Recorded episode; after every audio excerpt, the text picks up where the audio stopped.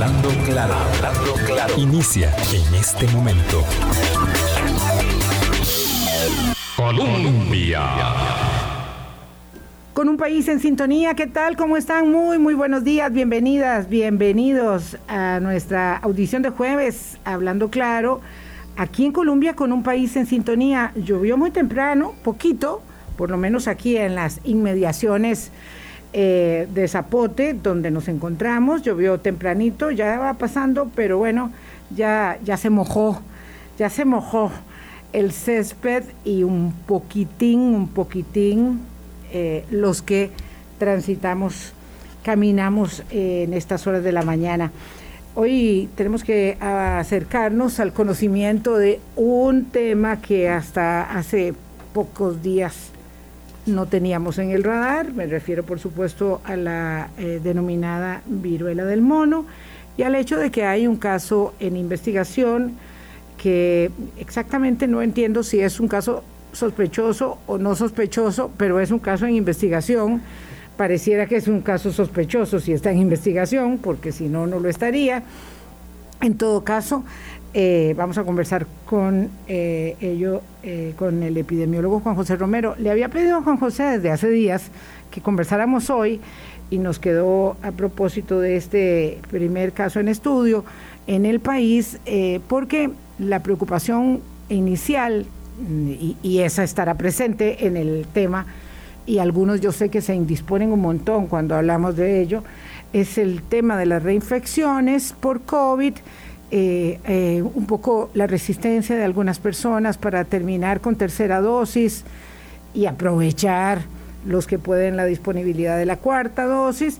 Lo cierto es que eh, hay mucha reinfección, empieza a sentirse presión en ciertos centros hospitalarios, ya lo reportó la Caja Costarricense de Seguro Social, que dicho sea de paso, sigue eh, no solamente eh, imbuida en el tema del manejo de crisis que provoca el asalto informático, sino que además, ya don eh, Álvaro Ramos lo confirmó ayer, la magnitud del evento es mucho más severa de lo inicialmente establecido. Hablamos de la mitad, poco más, 53% de los servidores de la caja afectados, 800 eh, y unos 9.000 terminales de computadora que son básicos para el personal eh, médico y técnico que atiende la infinidad de servicios eh, que presta la institución de seguridad social en nuestro país.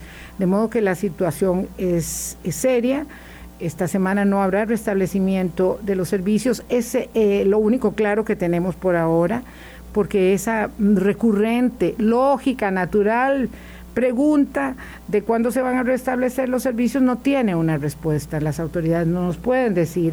Vean ustedes que la crisis eh, informática en el hackeo de los sistemas de Hacienda se produjo el 18 de abril y todavía, y todavía no se han restablecido todos los sistemas. Entonces, esto, esto por la experiencia en otros países se tarda semanas y meses, y meses. Ah, vamos a a darle un compás de espera para tener más información y hablar de ello. Juan José Romero, epidemiólogo de la Universidad Nacional, una voz muy conocida por eh, ustedes y una cara también en las redes sociales, en la televisión. Eh, Juan José Romero es una de las personas que nos ayudan a entender la realidad. Eh, con la que convivimos hoy entre virus, bacterias y demás. Hola, ¿qué tal Juan José? ¿Cómo le va? Muy bien, gracias a Dios Vilma. Aquí otro día más, gracias a su invitación y tratando de, esclarecer algunas dudas que se ciernen con respecto a este virus que está causando, podríamos decir, un poco de furor a nivel internacional. a la que al que perdón la Organización Mundial de la Salud le está prestando el interés que se debe en el sentido de que eh, digamos que rápidamente se encendieron las alarmas a nivel internacional, entonces lo que se llama el reglamento sanitario internacional se, activa para esta enfermedad y entonces los sistemas de salud que eh, de todos los países miembros de la Organización Mundial de la Salud que son prácticamente todos los países del mundo, hay muy, muy pocas excepciones. Eh, entonces activan eh, los sistemas de vigilancia y eh, le ponen particular atención a, a, este evento. Y por eso es que como, como se ha mencionado y usted lo ha dicho, pues tenemos un caso bajo investigación y podríamos explicar, si usted lo, así lo desea, por qué ¿Por qué se puede decir si es un caso sospechoso o no? ¿O por qué es solo un caso bajo investigación? ¿O por qué eh, si un caso bajo investigación es sospechoso o no sospechoso? Porque suena como a... Parece que sí, pero parece que no, pero al pues final nadie, nadie sabe, ¿verdad? Entonces, tal vez podríamos entrar en ese detalle. Por, por, supuesto que vamos a entrar en ese detalle, porque imagínese que eh, uno se queda pues un poco... Uh, desconcertados sería la palabra, ¿verdad? sí. confundidos ya andamos todos, todos los días, ¿verdad? Ya la gente no sabe qué aparecerá mañana en el horizonte y entonces, aunque el futuro siempre es incierto, los últimos años de nuestras vidas han estado especialmente marcadas por esto de la incertidumbre. Eh, es impresionante, digamos, uno lo, realiza desde el punto de vista de, la salud eh, mental, eh, de, los, de las sociedades, ¿verdad? De la salud emocional habrán, eh, digamos, muchas posibilidades de estudiar esta etapa de la historia humana eh, desde múltiples vertientes. Entonces hemos vivido una, una, pandemia con crisis internacionales financieras importantes, las que ya venían eh, de 2008, eh, la, pandemia misma, la crisis de abastecimiento, la guerra, eh, la, la, viruela del mono ahora, en fin, no nos falta ningún ingrediente. Ahora estamos con una epidemia global que se llama inflación, que es una epidemia global, ¿verdad? Los niveles de inflación son terribles. Gracias a una epidemia global de inflación eh, se produjo la década perdida en América Latina en 1990, esa fue una de las consecuencias. Entonces, claro, este, este, momento de la historia es como, como, ¿verdad?, de gran inquietud, de gran alarma. Hay momentos que son como más apacibles. Ahora, además, nos peleamos mucho entre todos porque hay mucha polarización. Entonces, es un asunto como muy psico psiquiátrico, psicológico psiquiátrico. Sí, es lo que en, salud en general hablamos de los factores socioafectivos, psicosociales, eh, que inclusive algunos investigadores hablan de, bueno, cuando se habla de esto, se habla de los determinantes sociales de, la, de la salud, y entonces según los distintos momentos de, de la historia y las distintas formas de que se ha ido estudiando esto, eh, sí, tenemos algunos determinantes que, son muy propios nuestros, pero hay otros que son muy, muy externos a nosotros que al final vienen a producir eh, importantes efectos en la salud, como lo que usted estaba diciendo, Vilma. pues, eh, ¿qué iba uno a pensar que una guerra entre dos países que quedan bastante lejos de aquí nos iban a afectar tanto? Pues resulta que sí.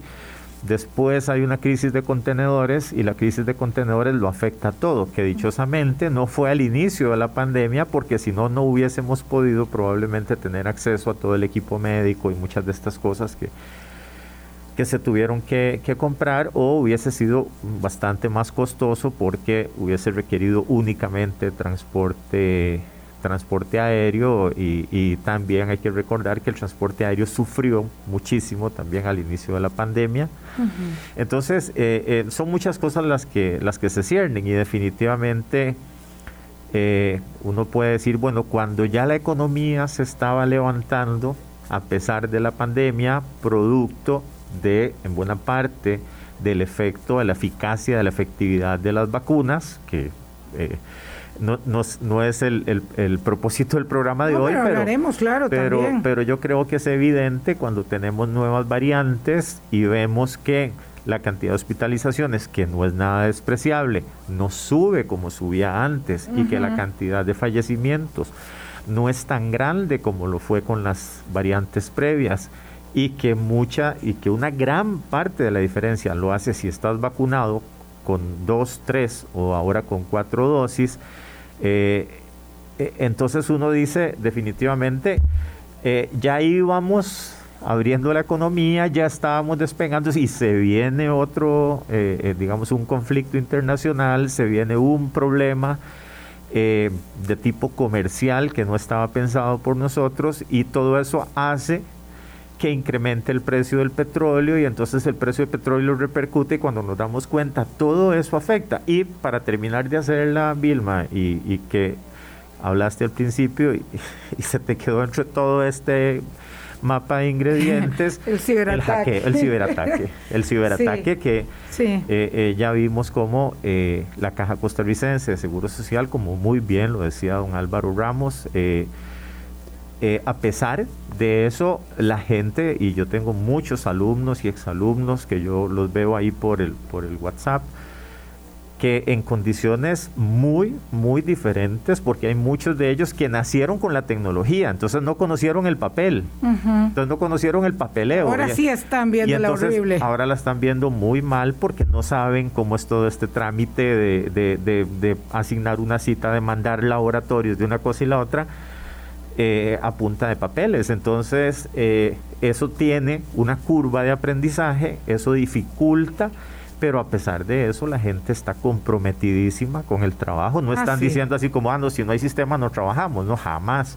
Más bien están redoblando eh, esfuerzos y mi reconocimiento para todas esas personas que desde el lugar de atención a los pacientes, a los usuarios de los servicios de la Caja Costarricense de Seguro Social, eh, están trabajando y, lo están haciendo hasta donde las posibilidades, porque nadie está obligado al imposible y eso creo que requiere de mucha comprensión por parte del, público en general. Sí, sí, sí.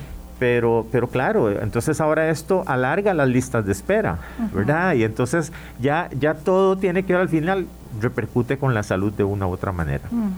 Sí, creo que es importante, mm, digamos, respirar hondo, ¿verdad? Eh, mm, es muy preocupante el tema de la presión económica que tienen muchas personas porque tal vez no habían recuperado tampoco el, el, el empleo que tenían antes o los ingresos que tuvieron antes de la pandemia y ahora se encuentran con este tema eh, de la de la de la, de, la economía y, y, de alguna manera, digamos, eh, inseguros. Cuando hay un ataque, es como cuando hay un ataque que es cerca o miembro de tu familia, ¿verdad? No es lo mismo ir a hablar de los asaltos y los robos y los tachonazos o, o cualquier otro eh, efecto delincuencial en las noticias a que le esté pasando a una persona que uno ama, que uno quiere o que le pase a uno. Creo que apunta muy bien mi querido amigo Luis Villalobos en el sentido de que el virus informático en la caja es una de las mejores razones para cuidar mucho más nuestra salud. Y de esa manera hacer un uso, este es un aporte muy racional de los servicios de la Caja Costarricense de Seguro Social sin ejercer presiones innecesarias. Eh, hay algunas cosas que no se pueden evitar, evidentemente, todas las personas que tienen tratamientos que son urgentes, pues evidentemente están deseando que no se les eh, suspendan, ¿verdad? O posterguen, eh, pero lo que no sea estrictamente necesario, que ayudemos un poquito en ese sentido. Y luego yo siempre digo, Juan José, que mucho ayuda el que, el que, no solo el que no estorba, sino el que no, el que no hace valoraciones y juicios de valor sin sustento, sin criterio. Eh, el cabo estorba estorba mucho y afecta el ánimo colectivo. Yo este ayer estaba viendo en el noticiero de la mañana y, hago todas estas disquisiciones que son parte de lo que mascullamos todos todos los días y por dicha lo puedo hacer con Juan José Romero. Eh, en esta, digamos, tranquilidad de, del café de la mañana, porque eh, lo que no podemos hacer aquí es ponernos a vociferar, a exigir responsabilidades, a pedir que cae rueda en las cabezas. Estamos en el manejo pleno de una crisis No podemos crear otra crisis sobre la crisis. Y alguien pidiendo que, vayan a ver si hay eh, una cabeza que cortar en la Dirección de Tecnologías de Información de la Caja. ¡Qué mal! Si esa gente está trabajando 24/7 viendo a ver cómo ataja el problemón eh, que se formó, ya habrá un momento para hacer una evaluación de los daños y de las eh, eventuales responsabilidades, pero no es este el momento. En todo caso, bueno, Juan, eh, Juan José, lo cierto es que hay una enorme cantidad de variantes y nos llegó la viruela del mono. Vamos a hacer una pausa, eh, la primera del programa, para hablar exactamente cuál es el peligro, qué es esta enfermedad, cuál es el peligro que entraña y por qué es que en el mundo, como dice muy bien Juan José, esto es pues noticia de primer orden. Hablando claro. Colombia. Con un país en sintonía, 8.19 minutos de la mañana, conversamos con Juan José Romero, epidemiólogo. ¿Qué es exactamente la viruela? Esta viruela, ¿por qué se llama del mono? Eh, ¿Y cómo es que uno puede contraer esta enfermedad? Bueno, esta viruela del mono o del simio, o viruela símica también como se le llama, eh, recibe su nombre, bueno, en primer lugar porque es una viruela, es un virus, es producida esta enfermedad por un virus que es primo hermano del virus de la viruela, que afortunadamente ha sido erradicado del mundo gracias a las vacunas. Eh, la viruela humana, ¿verdad? Este es un pox virus, eh, un ortopox virus. Eso es un nombre muy técnico, pero es para decir que son de la misma familia. Y la otra es que, bueno, produce precisamente eh, síntomas muy parecidos a los que produce la viruela, que son estas erupciones que se dan en la piel. Pero se llama el simio a pesar de que, digamos, este es un virus que, que circula entre hospedadores naturales para el virus, que pueden ser pequeños roedores o pequeños eh, mamíferos en el, en el África Central, eh, en la República del Congo, Zaire, algunos países por ahí. Y resulta que en algún momento contagió eh, se contagiaron algunos simios por allá en 1958 y mostraron estos síntomas. Esto es muy viejo entonces. Sí, eso ya tiene más de medio eh, siglo. digo muy viejo porque es de la mía. no, no, tampoco así.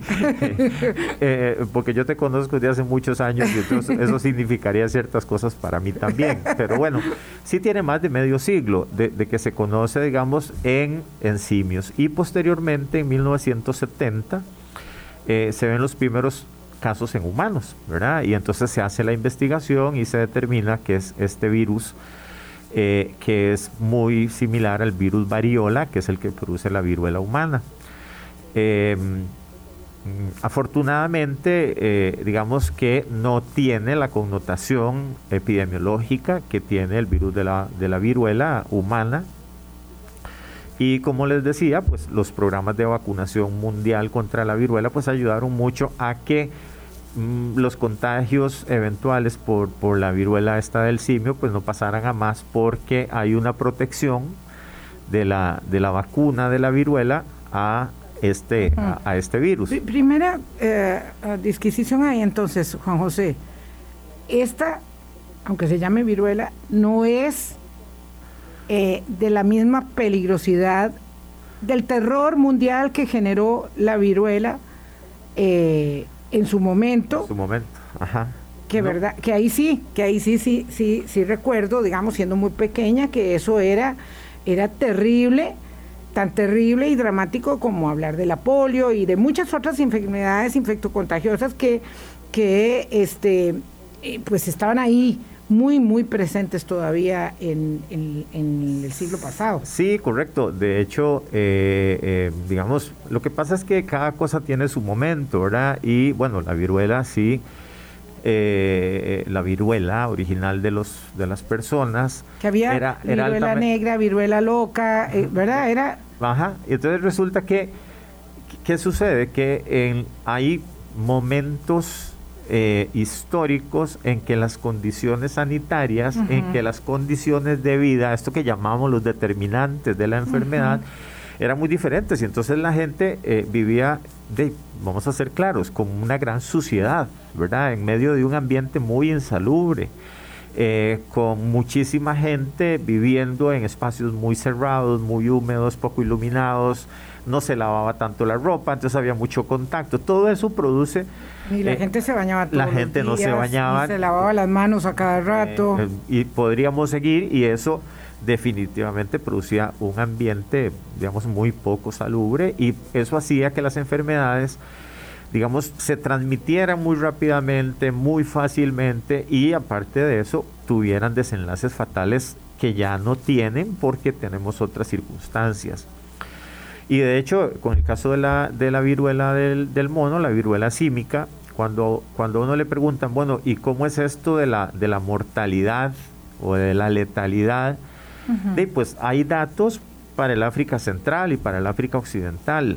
Eh, y entonces resulta que con, la cepa que circula por el, en, el África Occidental, de la mortalidad anda entre el 1 y el 3%, pero es casi el doble en el África Central. Pero también eso podría estar muy relacionado con, los servicios de salud, ¿verdad? Entonces, eh, por ejemplo, en Estados Unidos, que hubo un brote en el 2003, que afectó cerca de 60 personas, eh, no hubo ningún muerto, ¿verdad? Entonces uno dice, claro, porque es uno de cada tres, bueno, uno de cada tres en el caso de Estados Unidos hubiera significado entre uno y dos muertos. Y resulta que no murió ninguno, porque hay un servicio de salud que es muy diferente al que podemos encontrar en esta región de África. otra disquisición. Entonces, esto puede llegar a una condición de brote, pero no de epidemia y menos aún de pandemia. Bueno, es que eh, la... a ver, cuando ahora que, usted decía que teníamos una epidemia global de, de, de, inflación y de, bueno, de problemas económicos, sí podríamos decir que tenemos una pandemia, porque una, una epidemia global es, es una, pandemia. Una pandemia. Entonces sí, tenemos una pandemia como tenemos una pandemia de obesidad y una pandemia de de diabetes. de, hipertensión y de otra serie de enfermedades no transmisibles. Bueno, eh, ¿qué sucede con esto? Eh, nosotros vamos teniendo eh, brotes, nosotros decimos que un brote es algo que ocurre en un lugar muy específico. Entonces podríamos, ese brote que ocurrió en Estados Unidos fue un brote en un lugar muy particular que rápidamente se controló. Uno podría decir que en el caso de Inglaterra y España, que es donde se han registrado más casos en, esta, eh, digamos, en este evento que estamos viendo ahorita internacional, eh, podríamos hablar si se diera en distintos puntos del país, cada uno de esos puntos podría ser eventualmente un brote, habría que investigarlo más, y uno podría hablar de una epidemia en cada uno de esos países, pero no necesariamente hablar de una pandemia. Entonces, ahora que usted me preguntaba de cómo se transmite, eh, en realidad la transmisión, y esto tiene mucho que ver con la probabilidad de que sea pandemia o no, la transmisión de este virus requiere de un contacto bastante estrecho entre la persona enferma y la persona susceptible. Y hago mucho énfasis en esto de enferma porque nos hemos mucho acostumbrado a que ahora con esto del, de la COVID, que si hay asintomáticos, que si los asintomáticos transmiten, que inclusive en la fase presintomática la gente transmite. En el caso de, eh, esta viruela, eh, podríamos decir que solo es posible la transmisión de una persona enferma y especialmente cuando ya tiene los problemas en la piel hacia las personas susceptibles. Entonces, como hablábamos eh, antes de iniciar el programa, bueno, ¿cuáles son los síntomas? resulta que es fiebre superior a 38.5. Es un dolor muy fuerte en la parte de atrás del, cuello, lo podríamos llamar la nuca y los músculos de la espalda. Una sensación de cansancio generalizado y muy importante, que es bastante, bastante eh, característico, es eso que en el campo se llaman las secas, ¿verdad? Que son estas inflamaciones de los ganglios linfáticos, especialmente en la zona de axilas, ingles, en algunos otros lugares también, pero esos son como los más palpables porque son incómodos y producen dolor. Estos en unos, en unos 3, 4 días que dura esa fase, Y después viene la fase de las erupciones en la piel, las manchas en la piel que después producen estas vejiguitas, ¿verdad? Como para los que han tenido varicela o han visto varicela, más o menos parecido a eso, ¿verdad? Que primero aparece una manchita. Y duelen. Eh, pican, ¿verdad? Y algunas duelen, pero generalmente pica, por eso la gente se pone calamina, ¿verdad? Y esa, este tipo de cosas. Caladril. exactamente, ¿verdad? Antihistamínicos en realidad.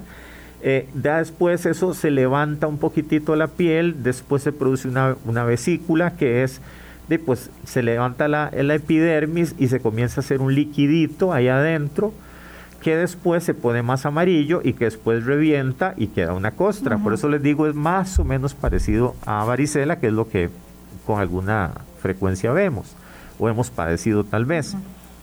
Entonces, cuando se da este cuadro, cuando, cuando se da el cuadro ese que se llama, por si lo ven por ahí escrito en algún lado, ¿verdad?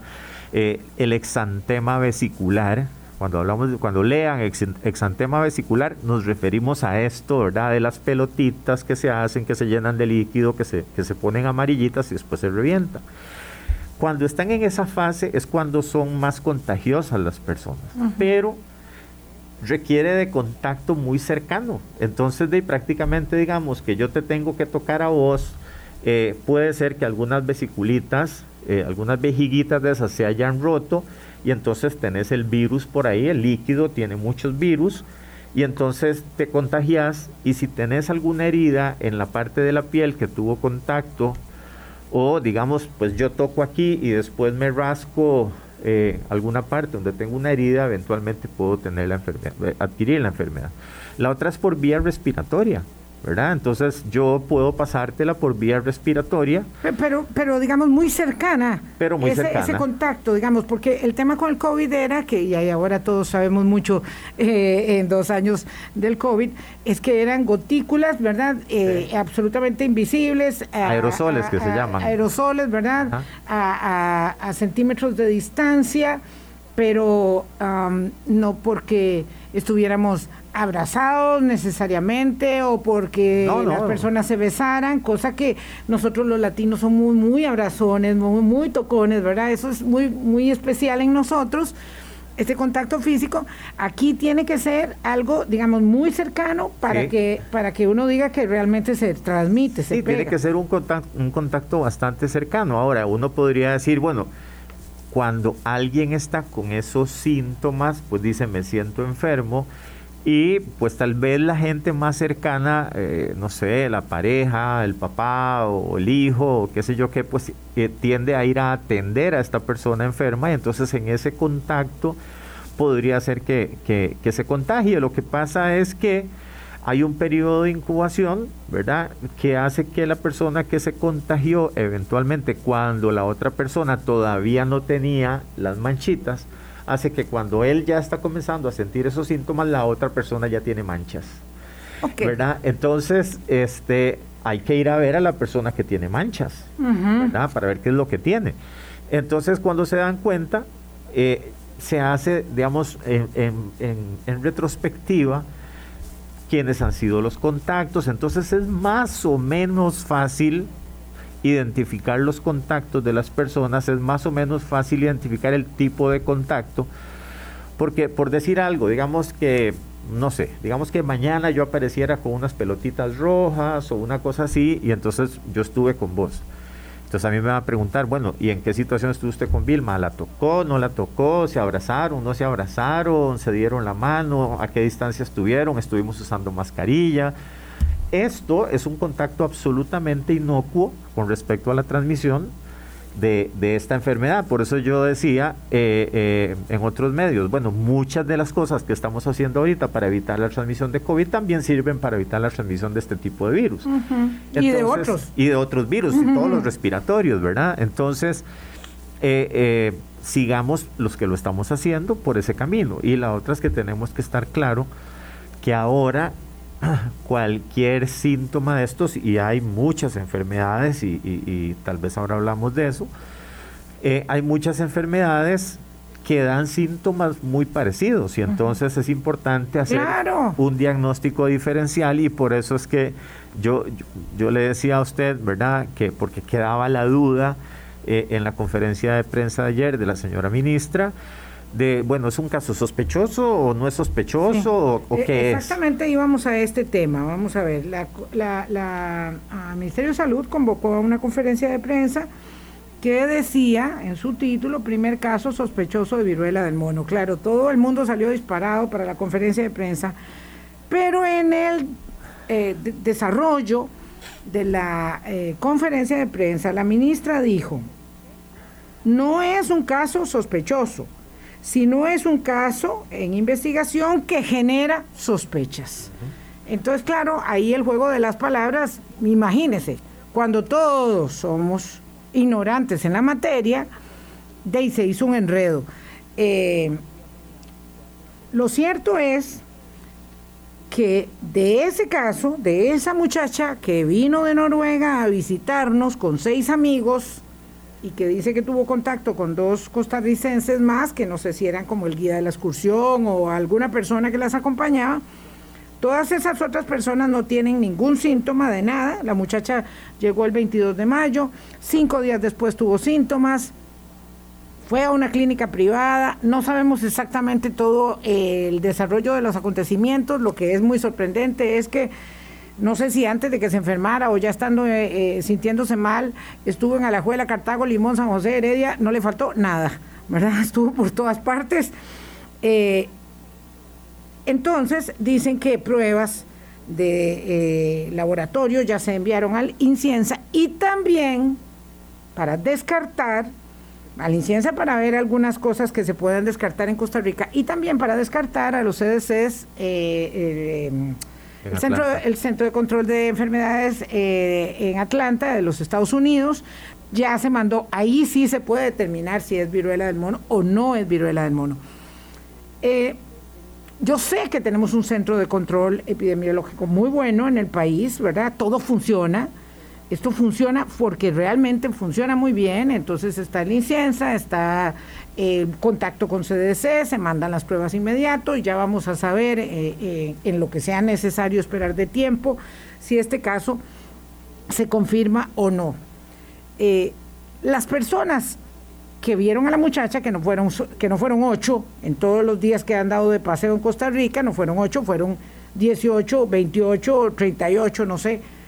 Nadie tiene que estar aterrado, ni, porque además, eh, obviamente, esta es información bastante confidencial, pero alguien sabrá, aquí estuvieron siete noruegos. Ah, este, Aquí en este hotel estuvieron siete noruegos. Eh, eh, no es tan fácil, ¿verdad? no saberlo para quienes estuvieron en contacto con ellos. Entonces, ¿cómo establecemos el cuadro de situación y decimos esto no sería un peligro enorme, entendiendo que sería, eso sí, el primer caso en Costa Rica y el primero en América Central, porque en América Latina, en América solo ha habido casos en Estados Unidos, en Canadá y en Argentina hasta ahora. Hasta ahora y aparentemente sí, también casos sospechosos en México. Eh, Todavía no confirma, bueno, por lo menos hasta ayer, ¿verdad? Hasta ahorita, pues yo no, lo, yo no, lo, no, he visto la confirmación. Exacto. Entonces, eh, ¿qué, es todo este asunto? Bueno, es que esto, digamos, a mí me gusta mucho el uso correcto de los términos.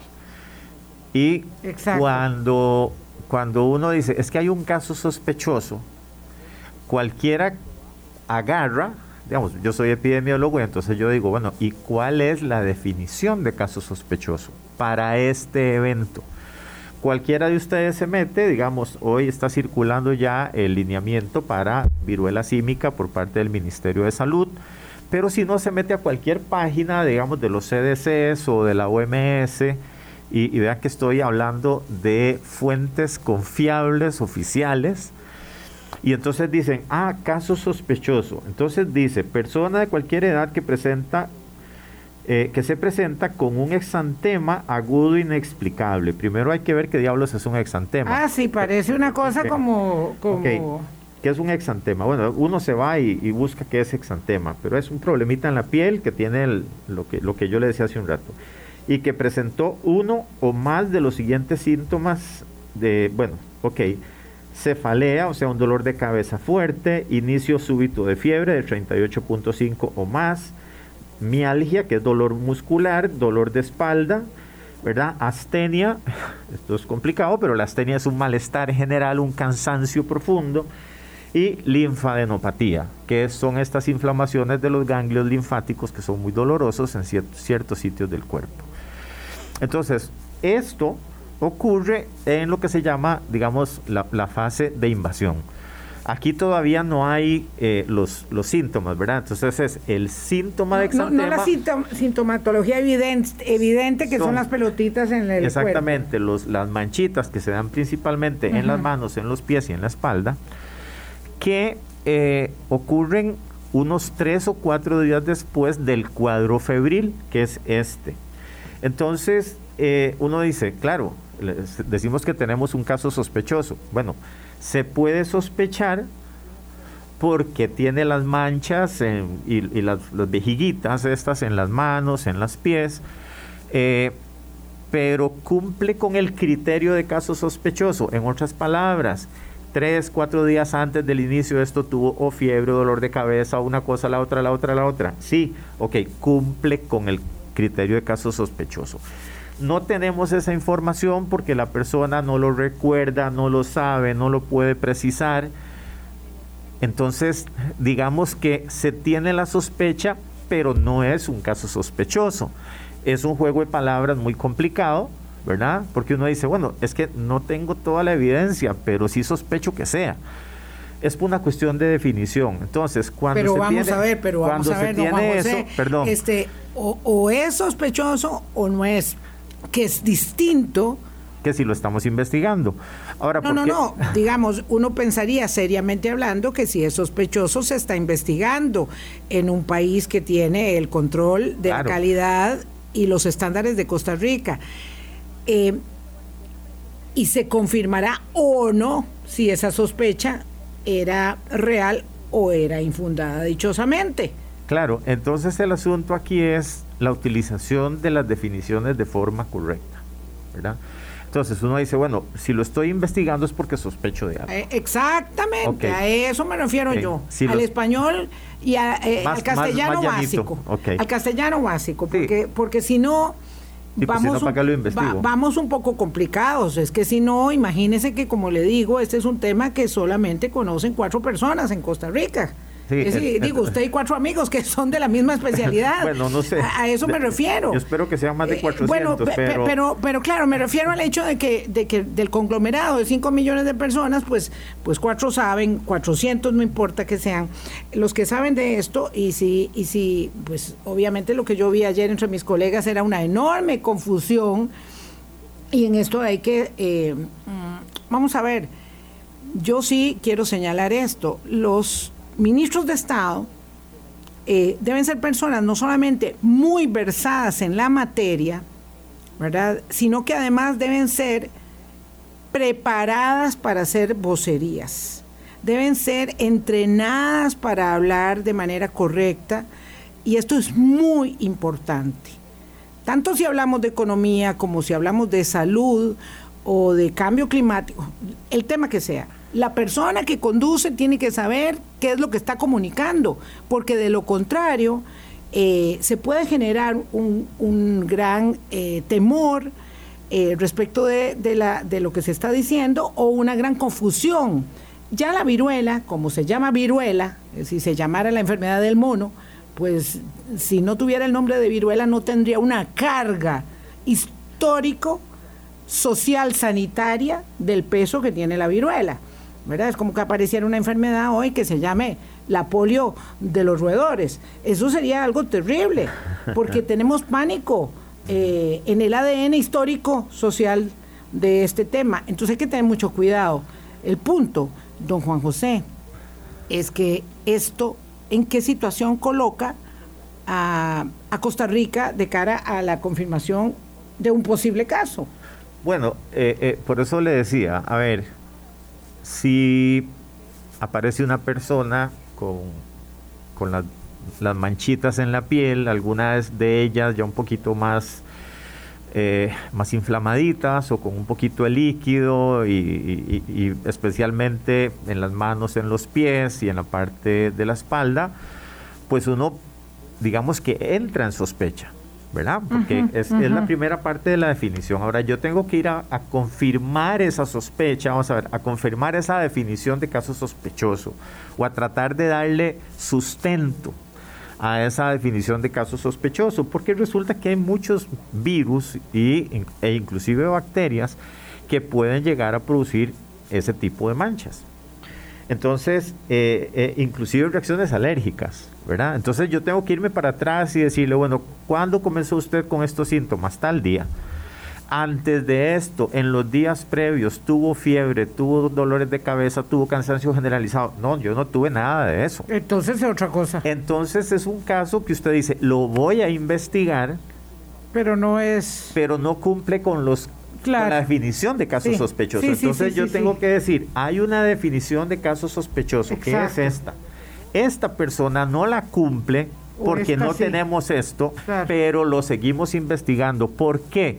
Bueno, porque resulta que existe una condición que se llama la idiosincrasia del huésped. O sea, que no todos respondemos porque yo no me leí el libro que dice que yo tengo que tener algo de esto. Y puede ser que yo sea una persona medianamente sana y entonces, si me da una fiebrecilla, pues ahora que estamos de moda con la COVID, me da una fiebrecilla, yo me tomo una acetaminofén, bajo la fiebre y resulta que nunca me dolió la cabeza, no, nunca tuve nada de lo demás y entonces no era estas manchitas producto de aquello, o tal vez sí. Entonces, yo creo que, que, aquí, digamos, la confusión es que hay que decir, hay una definición de caso sospechoso, que es esta. De esta persona, lo que tenemos es el exantema nada más. La otra información es confusa, es difusa, eh, no tenemos mucha seguridad, por lo tanto, esta persona no cae dentro de la definición de caso sospechoso. Aún así, para evacuar cualquier duda, lo vamos a investigar. Yo creo que eso es muy diferente, ¿verdad? Que digamos, el juego de palabras de que no es un caso sospechoso, pero sí lo voy a investigar, porque es una cuestión del uso correcto del lenguaje. Y para terminar de responderle, entonces, ¿en qué situación nos ubica con respecto a esto? Bueno, entonces el Centro Nacional de Enlace que es el, enlace, por eso se llama así, con el Reglamento Sanitario Internacional, comunica que hay un estudio bajo investigación con estas características, que no cumple tal vez con la definición de caso sospechoso, que tal vez sí, pero que se está investigando. Eso es, y entonces eso, es lo que se reporta. No nos dice en este momento, eh, digamos, no nos ponen con una cruz, vamos, con una X roja de que ya estamos manchados. En este momento seguimos siendo un país libre de eh, del virus de, la viruela, de la viruela símica. Vamos a ver. Esto es Noticia en Desarrollo, 8.46. Hacemos una pausa, regresamos y hablamos de eh, variantes de COVID, Omicron, reinfecciones y vacunas. Hablando claro. Colombia. Un país en sintonía. Gracias por hacer parte de nuestro Hablando Claro con don Juan José Romero, epidemiólogo. Tenemos, eh, bueno, evidentemente eh, científicamente confirmado el tema de la reinfección y ahora ah, tenemos muchas personas a nuestro alrededor, cuando no uno mismo, ¿verdad? Que, que, no solamente tuvo COVID una vez, sino dos o tres veces. Entonces esto es una, una cosa muy terrible, porque hay gente que dice, ven, como no servía nada la vacuna. Hay, hay gente para todo, Juan José, no le tengo que explicar a usted eso. Em, he escuchado gente que dice, no, no, ya yo me vacuné dos veces, ya no me vacuno más. Eso me dijo mi, costurera y a mí me dio mucha tristeza porque yo le dije, pero ¿por qué? Si la vacuna está disponible, vaya ahí, la regalan. No, no, no, ya me vacuné dos veces, ya es suficiente. Yo no sé qué es suficiente, ¿verdad? Pero, pero eh, bueno, hay gente que piensa que ya no se tiene que vacunar más y me preocupa que caiga la tasa de vacunación. Eh, la reinfección es un hecho. No sé si vamos a tener que pasar, digamos, eh, de la cuarta a la quinta dosis el año entrante. Ahora viene influenza, que ya yo me tengo que vacunar, obviamente, apenas empiece la campaña, porque me tengo que vacunar todos los años, ¿verdad? Porque no voy a decir, ya me vacuné el año pasado, ya es suficiente. Me tengo que vacunar. Entonces, una consideración en estos seis minutos que nos quedan respecto de la reinfección eh, esto eh, no sé si se puede llamar en Costa Rica como en España que le llaman la gripalización de la COVID, ¿verdad? Que llega ahí para quedarse y hay que convivir con eso. Eh, y cómo ayudamos, sobre todo ahora, como decía Luis, con el hackeo, hay que ayudarle mucho a la caja y no ponerme más presión de la que ya tiene. Sí, esto es bastante complicado porque de hecho ahorita los a ver, los servicios de emergencias o en las clínicas y en los EVAIS están muy llenos de gente que llega a lo que se llama el tamizaje de respiratorios, el triage, a eh, descartar si tienen COVID o no.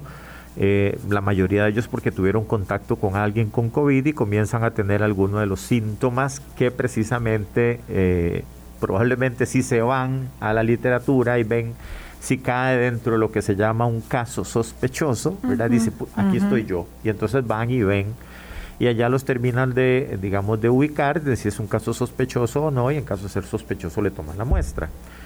Eh, eh, entonces, este, eso está lleno, ¿verdad? Entonces, tal vez los hospitales en, los, en, los eh, internados nos dice que tenemos al día del martes 385. Eso está usualmente fluctuando, ¿verdad? Porque algunos más, algunos menos, entre los que entran y salen ese día. Digamos que cerca de 400 personas internadas y más o menos unas 50, 55 personas en cuidados intensivos. Eh, eso es, digamos que es más o menos ahorita la realidad. Con respecto a las, a las reinfecciones, sucede una cosa bastante interesante. Eh, las vacunas en efecto no previenen la infección. Y esto lo quiero dejar muy claro.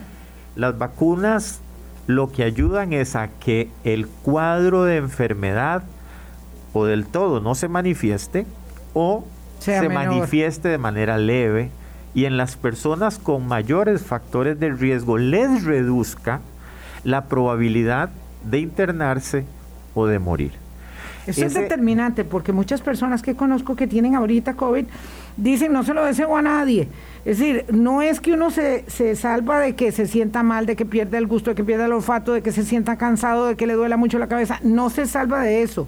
Solo se salva de la gravedad y eventualmente de la muerte. Y no todo el mundo. No, no. Una que otra persona. Y, y, no todo el mundo. Ahora, los datos que nos ofrece la Caja Costarricense de Seguro Social, que son coincidentes con lo que se ve alrededor del mundo es que las personas internadas y las que mueren tienen un riesgo de cuatro o cinco veces de caer en hospitalización o de morir, eh, insisto, si no, están vacunadas, si, no tienen el esquema completo de vacunación, que en Costa Rica son dos. Ahora, ¿qué sucede? Muchas personas dicen, yo no me vacuno porque ya me dio la enfermedad. Bueno, eso es medianamente cierto, sí, a las personas que les dio la enfermedad levantan su respuesta inmunológica muchas veces mejor que la vacuna, pero hay que recordar que esas infecciones, si fueron contra la variante original, si fueron contra Omicron, perdón, si fueron contra Delta, si fueron contra Alfa, protegen parcialmente contra, contra Omicron, protegen bastante bien. Y si se vacunan, produce una inmunidad híbrida que funciona muy bien pero digamos que una vacuna y una infección no me ayuda siempre. Dos vacunas y una infección me ayudan bastante mejor. Si tengo tres vacunas y una infección, me ayuda mucho más. Podemos poner un ejemplo y, es público, así que no tengo ningún problema. La gente dice, pero hoy Brian Ruiz ya va como por la tercera vez que le da COVID. El capitán de la selección nacional y de hecho hoy no juega. Bueno, pues ¿Por qué? Porque es muy complicado en un mundo donde tenemos relaciones, los chiquitos van al colegio, van a la escuela, hay que visitar a la suegra, hay una cosa y la otra, y resulta que en una que otra que viene se reinfecta, pero no tiene prácticamente síntomas. Objeto la visita a la suegra, pero lo demás todo lo acepto. ¿Verdad? Este... entonces, entonces, nada más para decirles, sí, la vacunación previene síntomas, por eso hay tantos asintomáticos hoy día y los datos que nos dice el Ministerio de Salud es solo lo que podemos ver pero en realidad tenemos muchísimos más infectados que andan por la calle, por lo cual hay que cuidarse mucho, pero también nos dice que si andan por la calle, que si no han llegado al hospital y que si con un tratamiento leve en la casa salen bien, mucho de eso se debe a la vacunación junto con la exposición que hemos tenido a los contagios en forma natural. Es que, es que eh, pues no hay peor ciego que el que no quiere ver. Eh, está claro cuál es la situación hoy respecto de cuando no teníamos vacunas, ¿verdad? Entonces, eh, muchísimas gracias a Juan José Romero por haber venido. yo creo que sí hay que tener mucha conciencia. Hay gente digamos, muy favorecida. Yo no entiendo cómo no me ha dado COVID, no entiendo, de verdad es que yo eso le digo a mis hijos, pero yo estoy clara que el día de mañana, ¡plin! ya, positivo, aunque tenga cuatro vacunas, aunque tenga cuatro vacunas, porque en un momento u otro ya y como que todos pasaremos por ahí, o hay unos ahí poderes super saiyajines que hace que alguien no le dé, y yo por lo menos este hasta ahora por ahí he estado. O tal vez ya le dio y no se dio cuenta. Y tal vez no me di cuenta, claro. Mm, en todo caso, mi examen de anticuerpos no, no dice tampoco que me haya dado. Juan José, muchas gracias. Con muchísimo gusto, ah, Vilma. De verdad, siempre es un gusto eh, aprender, repasar lección, aprender eh, de todo lo que eh, nos obliga, a lo que nos obliga la circunstancia de la dinámica social, económica, política, sanitaria, etcétera, etcétera, etcétera. 8.55 de la mañana, pásenla muy bien, chao, cuídense mucho. Hablando claro, hablando claro.